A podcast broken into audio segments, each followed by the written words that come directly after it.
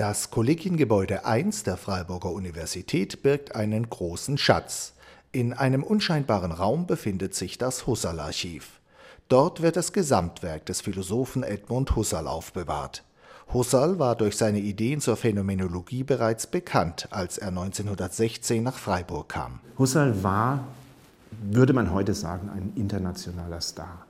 Das heißt, Husserl nach Freiburg zu berufen, bedeutete, dass man einen der prominentesten äh, Philosophen seiner Zeit äh, hatte. Husserl war ja noch ein richtiger Geheimrat äh, und war Mitglied der, der großen Akademien in Amerika, in England, also hoch geehrt. Und, und es war wirklich, er war ein Star. Über 40.000 Seiten stenografischer Texte hat Edmund Husserl Zeit seines Lebens zu Papier gebracht. Der belgische Franziskanerpater Hermann Leo van Breda rettete den Nachlass Husserls vor den Nationalsozialisten nach Belgien. In Löwen gründete van Breda das erste Husserl-Archiv. An Husserls Wirkungsstätte in Freiburg stehen heute die gesamten Aufzeichnungen in Faksimile zur Verfügung. Die Schriften sind Ausgangspunkt zahlreicher interdisziplinärer Forschungsprojekte. Beispielsweise Projekte, die gemeinsam mit dem Zentrum für Sicherheit und Gesellschaft äh, gemacht werden, wo man zunächst mal gar nicht denkt, was das jetzt mit, mit Philosophie zu tun haben soll, wo es um, um Fluggastsicherheit geht, darum äh, zu reflektieren anhand ethischer Maßnahmenkatalogen, wie groß die Eingriffstiefe denn sein soll.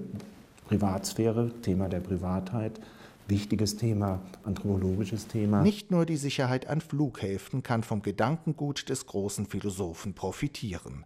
Auch die Wirtschaft lässt sich auf die Phänomenologie ein. Es gibt zum Beispiel eine vor kurzem gegründete Thales-Akademie für Wirtschaft und Philosophie, in der der Geschäftsführer äh, eine Arbeit über Husserls Ethik geschrieben hat und die ein Weiterbildungsmodul entwickeln für Personen, die so als Entscheider auf der ersten Ebene in Firmen angesiedelt sind, wo es darum geht, äh, wirtschaftliches Handeln zu reflektieren unter ethischen Kategorien. Die Phänomenologie Edmund Husserls war für seinen Freiburger Schüler Martin Heidegger ein wichtiger Anknüpfungspunkt.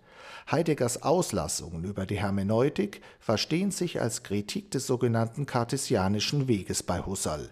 Hier ist die Forschung am Husserl-Archiv längst nicht zu Ende. Als neuestes Projekt, was gerade abgeschlossen war, was nur mit der Phänologie natürlich zu tun hat, weil die Hermeneutik ein legitimes Kind, wenn man so will, der äh, Phänologie ist, die moderne.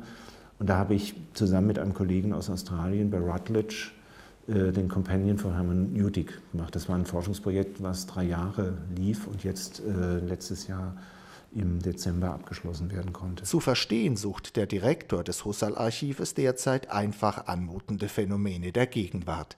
Ihn soll die Denkweise Husserls dabei unterstützen, das Phänomen der Freundschaft im Zeitalter von Social Media wissenschaftlich zu hinterfragen. Mich interessiert zum Beispiel so ein Phänomen wie äh, bei Facebook, wo man dann eben äh, plötzlich tausend Freunde haben kann. Kann man das wirklich? Ist das, also das, das, es ist ja ein Nahverhältnis und das Soziale und Sozialität, äh, das verbindet sich ja dann immer auch gleich mit ethischen Einstellungen.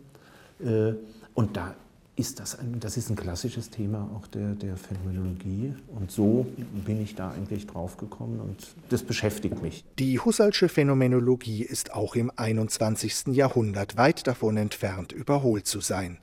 An 130 Plätzen weltweit legt die Forschung davon Zeugnis ab.